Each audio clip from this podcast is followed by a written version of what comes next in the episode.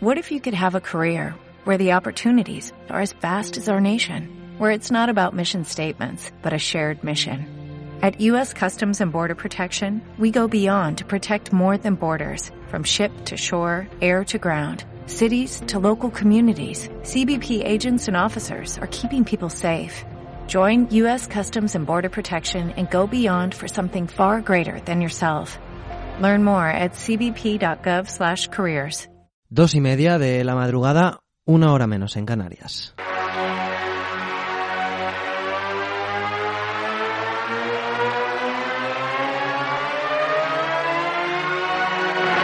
¿Qué tal? Muy buenas noches. Pasan los días uno detrás de otro y ya van no sé ni cuántos. ¿Cómo echamos en falta el pitido del árbitro, el balón en el círculo central, los repliegues defensivos, las salidas rápidas por el carril central, el despliegue ofensivo, los centros al área, los disparos desde la frontal, los pases entre líneas, los remates de cabeza, un penalti bien tirado. Les digo más, echo de menos hasta el bar cuando no funciona. En definitiva, queremos normalidad, ¿no? Esto de, que no funcione el bar, que nos quejemos de el árbitro del videoarbitraje, pues era bastante normal, ¿no? Y ya echamos de menos hasta eso. No vamos a tener normalidad hasta dentro de mucho, pero bueno, estamos juntos en esto, queridos oyentes. Bienvenidos. Una noche más a Soccer City en Radio Marca. 25 minutos.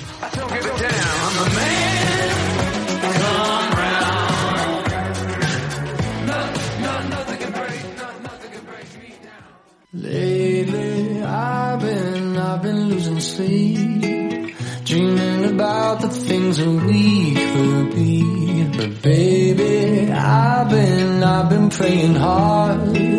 Said no more counting dollars, we'll be counting stars. Yeah, we'll be counting stars.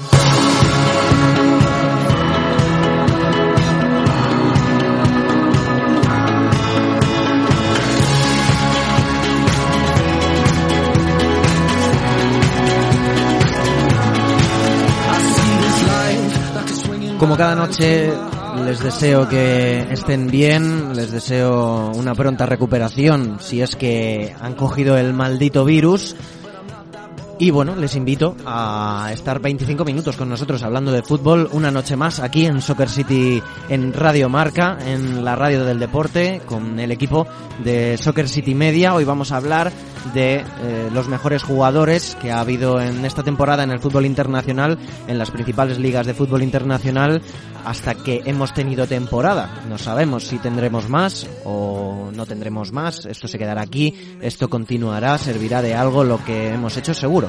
Servir sí que va a servir, pero veremos si, si acaba o no acaba, pero eso es un tema que no vamos a tener que tratar nosotros y tampoco es em, un tema eh, que ahora mismo pues eh, nos venga un poco al caso, ¿no? Porque vamos a hablar de lo que ha pasado hasta ahora. Adrián Soria, buenas noches. Buenas noches, Joan. Bueno, eh, comenzamos por Italia, comenzamos hablando Ujú. de esos futbolistas que nos han sorprendido para bien en Italia y vamos a hacer un top 5 de cada liga y en Italia comenzamos por el número 5, el jugador número 5 en el ranking de mejores futbolistas. Pues sí, para mí el número 5 es Dejan Kulusevski. Primero por contexto, porque no es un, futbolista de mucho renombre, aunque hace poco fichó por la Juventus a partir del próximo verano. Eh, pero bueno, está cedido en, en el Parma, en el equipo de Roberto D'Aversa, y es el futbolista que, que al final le da sentido al, al dibujo táctico del, del Parma, ¿no? Eh, con 7 asistencias y 5 goles lo convierten en el, en el jugador más determinante de, de- de este equipo y uno de los más influyentes en la Serie A, ¿no? Por eso, a pesar de que hay futbolistas con, con mayor renombre en Italia, creo que. Kulusevski merece estar en, en este ranking. Continuamos con el número 4.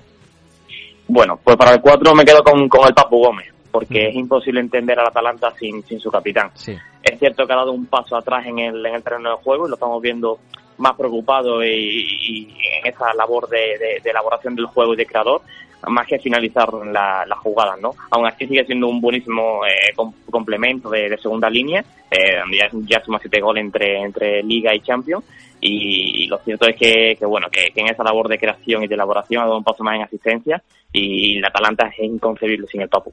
Papu Gómez en el número 4. Continuamos ya con ese eh, bueno, pues con ese top 3. Número 3.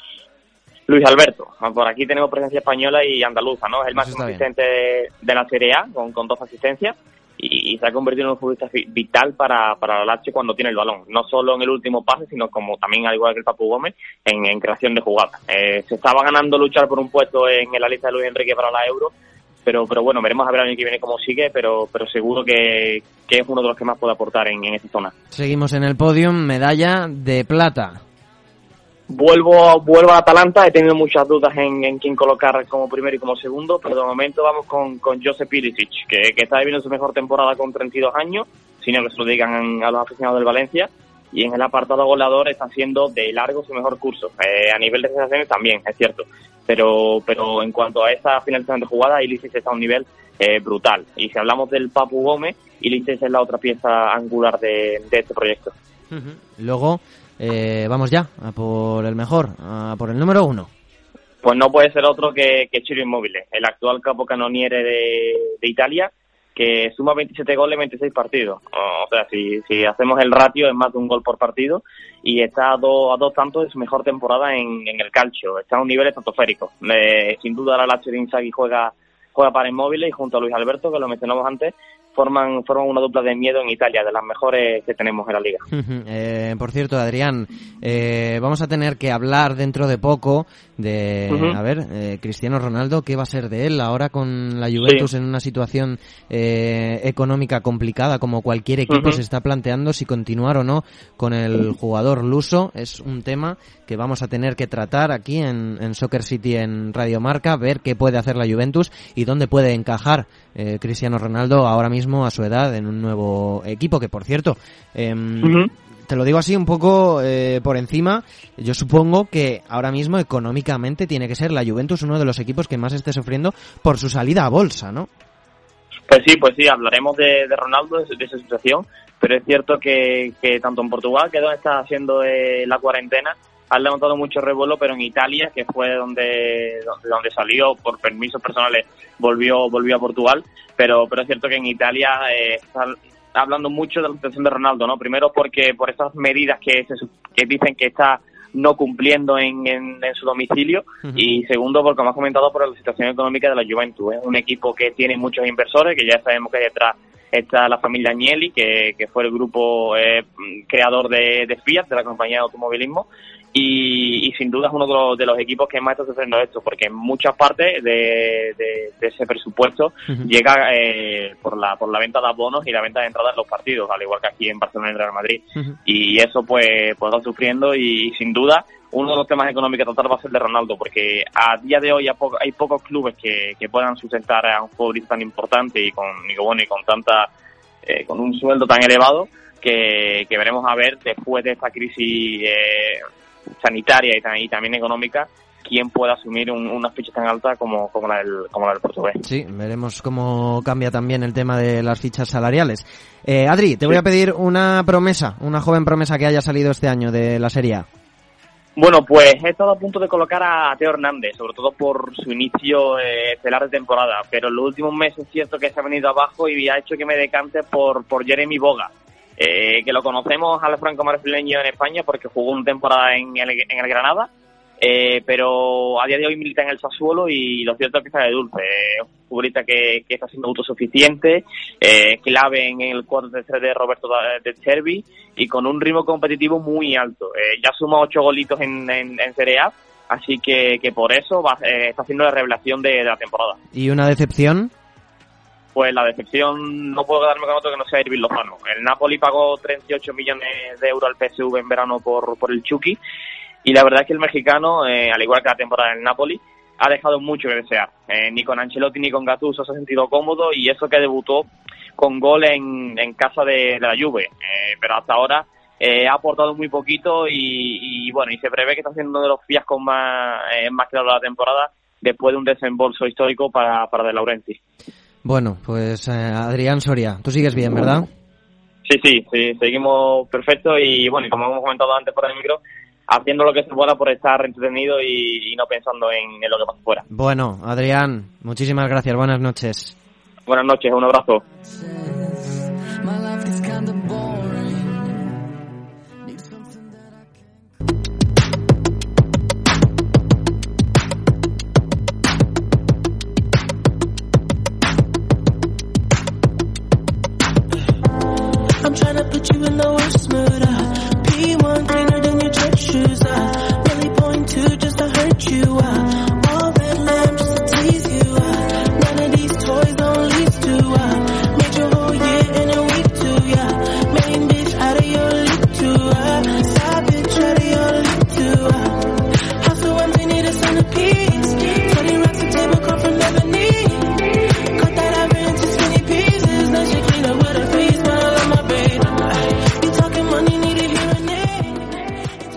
Respirar un poquito la música. Son días para respirar, para intentar respirar y tomárselo con la mayor paciencia posible. Y también, bueno, pues para salir por la ventana o al balcón y respirar un poquito de, de aire que viene de la calle. Aitor Alexandre, ¿qué tal? Muy buenas noches. Hola, muy buenas noches, Joan, encantado. Continuamos hablando de los top 5 de futbolistas en lo que llevábamos de temporada antes de que llegara una pandemia mundial y lo destrozara todo. Eh, en fin, nos vamos a Inglaterra porque vamos a conocer el top 5 de Aitor Alexandre en Inglaterra. Comenzamos por el número 5, Aitor. Bueno, el número 5 va compartido, también te digo, eh, va a ser ahí para Pierre Médico Bamellán y Raúl Jiménez. Bueno, eh, pues la verdad es que son dos jugadores bastante buenos atacantes que no han dejado no han dejado dudas de su nivel durante esta temporada 2019-2020 en, en Inglaterra. Ahí tenemos a Aubameyang y a Jiménez. Eh, continuamos en el número 4. En el número 4 nos vamos a ir a un chico que está viviendo ahora su segunda juventud, que hizo una gran temporada hace un- unos, unos añitos, eh, Jamie Vardy, que le tenemos pichichi ahí, máximo goleador de la Premier League. Jamie Vardy que además eh, su historia de superación me encanta, Aitor. Sí, es genial, es genial. Un tipo que se ha, se ha construido a sí mismo, ¿no? Como se suele decir. Un chico muy, muy a tener en cuenta, desde luego, sí. Continuamos, ya entramos en el podium. Aitor, número 3, ¿para quién va? El número 3 nos vamos a olvidar de los goles y, o, o bueno, no, no exactamente nos vamos a olvidar de los goles, nos vamos a olvidar de quién, los, de quién los mete y vamos a ir a uno que evita que entren muchos, porque el número 3 Eso es. es. para Virgil van Dijk, Hombre, el Virgil- central del, del Liverpool. Virgil van Dijk, eh, Aitor, que en aquella época todos, y yo incluido, nos echábamos la, la mano, las manos a la cabeza pensando en los 85 millones que pagaba el, el Liverpool por un central que ha salido rentable, pero de lejos, ¿eh? Sí, sí, desde luego. Eh, esto ya ves, al final hay veces que lo, lo barato sale caro y lo que parece caro al final pues resulta siendo rentable y este el caso de Virgil van Dijk es uno de esos eh, de esos casos evidentes, ¿no? Que parece que es un- algo estratosférico y al final pues resulta que, que es eso, incluso rentable para el equipo. ¿Para ti es el mejor central del mundo? Eh, sí, para mí sí. Y ojo que esta temporada no estaba, no está tampoco al nivel del anterior, pero aún así, ahora mismo yo creo que mm, tanto técnicamente, tácticamente y, y físicamente incluso, eh, para mí es el mejor central del mundo. Sí. Parece que se nos haya olvidado ya con todo el tema de, de- del coronavirus y, y lo que pasó en Anfield, pero el Liverpool era un equipo que es que mm, había perdido en, en Premier en Premier League un partido solo. No, vamos, en Premier, en Premier League eh, no, yo creo que no había perdido todavía, ¿no? Cuando lo de, cuando jugó en, cuando jugó el Atlético de Madrid, creo. Creo que no. Pero, fue, esa pero semana, fue esa semana. fue cuando semana. vino cuando vino aquí a Madrid todavía no, no había perdido. Por eso, eso es, eso es, eso es, correcto. Y sí, la verdad es que fíjate, ¿no? Pues eh, fue, ha sido una de, las, de esas eh, claves, eh, sobre todo eso a nivel defensivo, ha sido la gran clave para, para mantener esa racha tan, tan increíble que tenía, que tenía el Liverpool hasta que, que llegó esta, esta pandemia, ¿no? Y, y el corte definitivo de, del fútbol y de nuestra vida, prácticamente. Prácticamente sí, la verdad es que sí. En el número 2, ¿a quién tenemos? En el número dos seguimos en clave Liverpool, pero esta vez eh, otro de los que definen, esta vez en el otro área, Sadio Mané, brutal el, el africano como, como estaba la temporada, cómo estaba jugando, cómo definía y qué cantidad de goles estaba marcando. sé que a ti no te gustaría, pero ¿tú le ves hueco en, en la liga? Eh, es complicado, ¿eh? Es muy complicado. Jugadores del Liverpool, sobre todo ese tridente, eh, están ya tan, tan hechos a Jürgen Klopp, al esquema del alemán, a cómo se compenetran unos con otros y demás, que igual algunos se llevaría una sorpresa pensando que fichan a, ojo, que no digo que Sadio Mané sea mal futbolista, ni, No, no. ni de nivel bajo, ni mucho menos, ¿eh? Pero posiblemente no rinda en ningún otro equipo al nivel que esté rindiendo en el Liverpool de Club, ¿eh? O sea Justo. que cuidadito también con eso. Justo lo hablaba ayer con Paco Mariscal, que un día tenemos que, que hablar de esos jugadores que venían con una expectativa altísima y que luego no supieron eh, cumplirla, como, como Kaká en su momento. Por Em, ejemplo, sí. Bueno, pues veremos lo que pasa con Sadio Mané en el próximo mercado de fichajes. Y creo que ya vamos a por el número uno. El número uno, eh, lo siento, es de vida personal. Aparte, estaba haciendo una temporada eh, estratosférica. Eh, esta vez no es del Liverpool. Eh, lo tenía muy fácil, ¿eh? Si, si realmente cojo los cinco mejores, cojo cinco del Liverpool y acabo antes. Pero he querido coger un poquito variado y jugadores general decisivos también en sus equipos, ¿vale? Y el número uno para mí estaba siendo eh, Kevin De Bruyne, el centrocampista belga del, del Manchester City, que tanto en Premier como en Europa estaba haciendo un año brutal, brutal, al ¿Cuánto mejor, de talento? lo mejor nivel.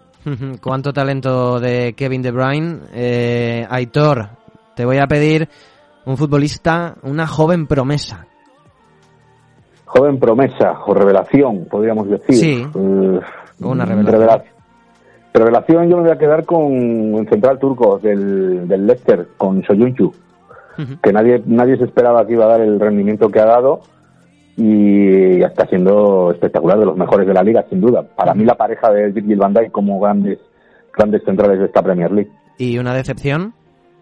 Pues John Stones, también central, el del City, que además con la pila de bajas que ha tenido el equipo de Guardiola en esa zona, pues en ningún momento ha tenido ni la más mínima opción de, de hacerse con un, con un puesto. Ha tenido, ha tenido sus minutos y no los ha sabido aprovechar. A mí me está, me está dejando bastante frío John Stones. Era muy de Stones y me está dejando un poquito ahí rencante. A ver lo que, a ver lo que va haciendo a lo largo de su carrera porque se ha estancado un poquito. Y para que lo sepan todos los oyentes, que cuando estábamos planeando el programa, Aitor me ha pedido que hiciéramos aquí una excepción y pusiéramos una eh, categoría más, que es la de categoría de entrenador revelación. ¿Por qué, Aitor? Pues hombre, porque yo creo que Chris Wilder, el entrenador del Sheffield United, de los Blades, que están haciendo una temporada espectacular, merece estar en, un, en una especie de top, ¿no? Que estamos haciendo aquí. Eh, un equipo recién ascendido de, de Championship, eh, con el dinero justito gastado en, en refuerzos y con una y con un nivel táctico de este, de este buen hombre de Chris Wilder que incluso un entrenador de la, de la talla ¿no? de, de, de Pep Guardiola del español que decía que le sorprendía y que le parecía un grandísimo entrenador cuando se enfrentaron. Bueno, pues fantástico este repaso de Aitor. Aitor, sigues bien, ¿verdad? Todos los tuyos bien. Seguimos bien, seguimos bien, fuertes, aguantando aquí el tirón. Aguantando el tirón, Aitor Alexandre, muchísimas gracias, buenas noches. Gracias, un abrazo, cuidaros todos.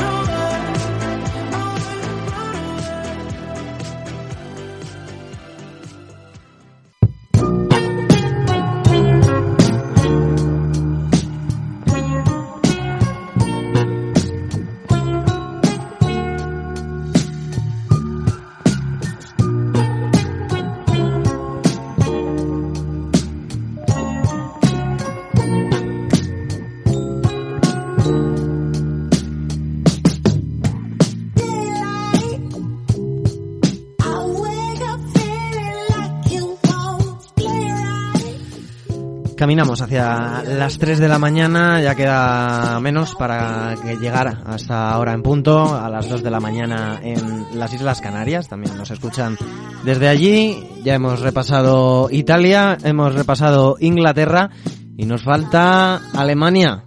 Héctor Díaz, ¿qué tal? Muy buenas noches. Muy buenas, ¿qué tal compañeros? Bueno, continuamos con estos top 5 que nos están, trayendo, nos están trayendo a los mejores jugadores de la temporada y vamos con el número 5 de Alemania.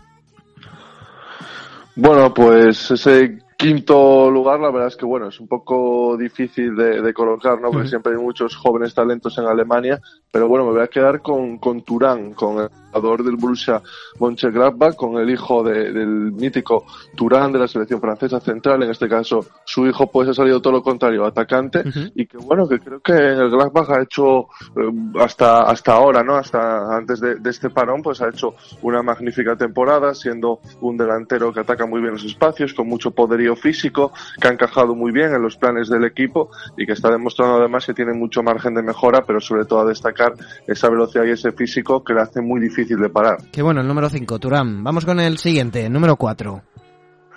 Bueno, pues pongo a Jadon Sancho, evidentemente, el jugador que está sonando para los grandes equipos, el inglés del Borussia Dortmund, un jugador que cada temporada ha ido a más, sigue creciendo y que sobre todo esta campaña pues sigue demostrando que, sigue tirando un poco a veces del Dortmund, sobre todo en el ataque, que cada vez sigue perfeccionando eh, su, su arrancada, su velocidad y que está siendo un jugador importante que yo creo que si había dudas de si podía mantener el nivel que había ofrecido en anteriores campañas, pues está sacando todas esas dudas para afuera y sigue siendo uno de los hombres importantes con los que el Dortmund pues agarra a que pueda conseguir cosas grandes, aunque como ya decimos, los grandes de Europa están muy pendientes del inglés. Todos eh, bastante pendientes de los jugadores que puedan haber, ya queda, mm, parece que vemos eh, una vez entrada la primavera cada vez más cerca el verano y estamos atentos también a lo que puede pasar en el mercado de fichajes, ya lo hablábamos con, con Aitor. Encaramos el podium en Alemania, el número 3. Pues me voy a quedar con, con Timo Werner, ¿no? Eh, en, mi opinión creo que esta temporada le, ha venido muy bien el cambio en el banquillo con, con Nagelsmann, con un RB Leipzig que está luchando por intentar conseguir eh, la Bundesliga, bueno, a la espera de saber qué ocurrirá con el campeonato alemán, pero yo creo que a Werner le ha venido muy bien la idea del nuevo técnico, el sistema, la manera de entender el fútbol de Julian Nagelsmann, eh, sabemos todos lo que, lo que es Werner, velocidad, esa arrancada terrible para los defensas, también tiene gol y sobre todo es un jugador que no va nada mal en la asociación y creo que en esta temporada hemos visto la mayor expresión de Garner, como digo, muy favorecido por la idea de juego que tiene el equipo, porque el equipo está funcionando, está compitiendo tanto en la Champions como en el campeonato doméstico y sobre todo por ese estilo de, de fútbol que le permite atacar espacios y correr en velocidad y encarar rápidamente la portería rival. Timo Werner, un fenómeno. Vamos con la plata, número 2.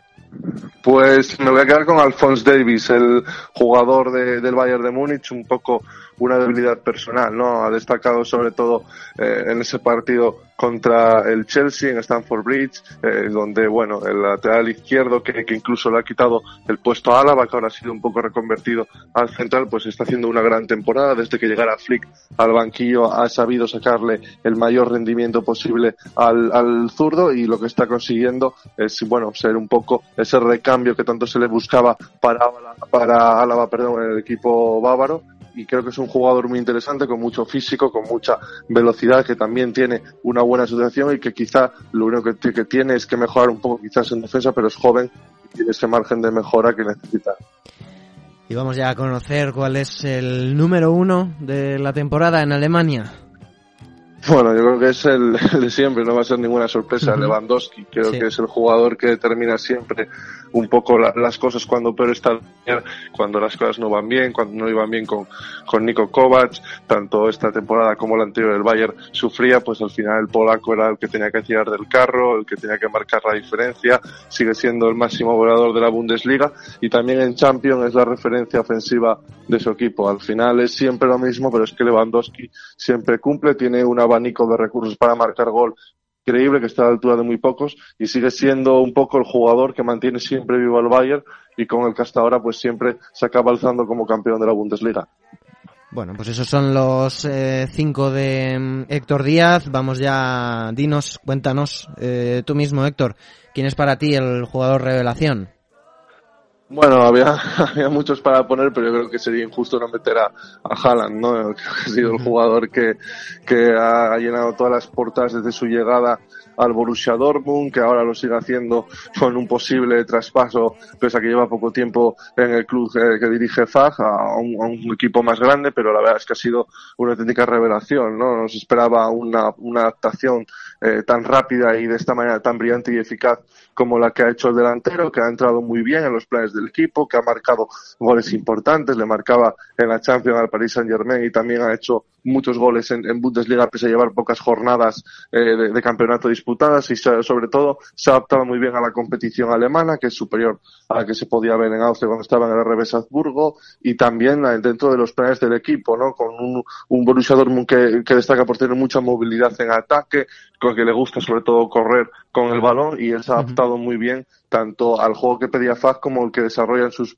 sus compañeros y está destacando sobre todo por sus goles. ¿Y un jugador de excepción para terminar? Bueno, me quedo con, con Coutinho. Yo pensaba que la llegada del Bayern podía volver a relanzar al jugador brasileño, aquel que conocimos en, en el Liverpool, que, que destacó tantísimo. Eh, veo que, que en el Bayern le cuesta mucho, que, que no es capaz de generar ese fútbol eh, que, que, se pensaba que podía dar en el Fútbol Club Barcelona y que ahora iba a ir a Alemania a recuperarle. Con Flick pues ha intentado volver a ser el mismo, pero no lo ha conseguido. Muchos jugadores están por delante de él, no, les, no le acaban de salir las cosas, no es determinante. Quizá el esquema tampoco le favorece mucho, pero está claro que Coutinho pues está lejos de su mejor versión. Bueno, pues hasta aquí eh, y con esto llegamos a las 3 de la mañana, casi casi, las 3 de la mañana en Soccer City en Radio Marca. Héctor Díaz, muchísimas gracias, buenas noches. Un placer, compañeros. Abrazo. soy yo, busco un disfraz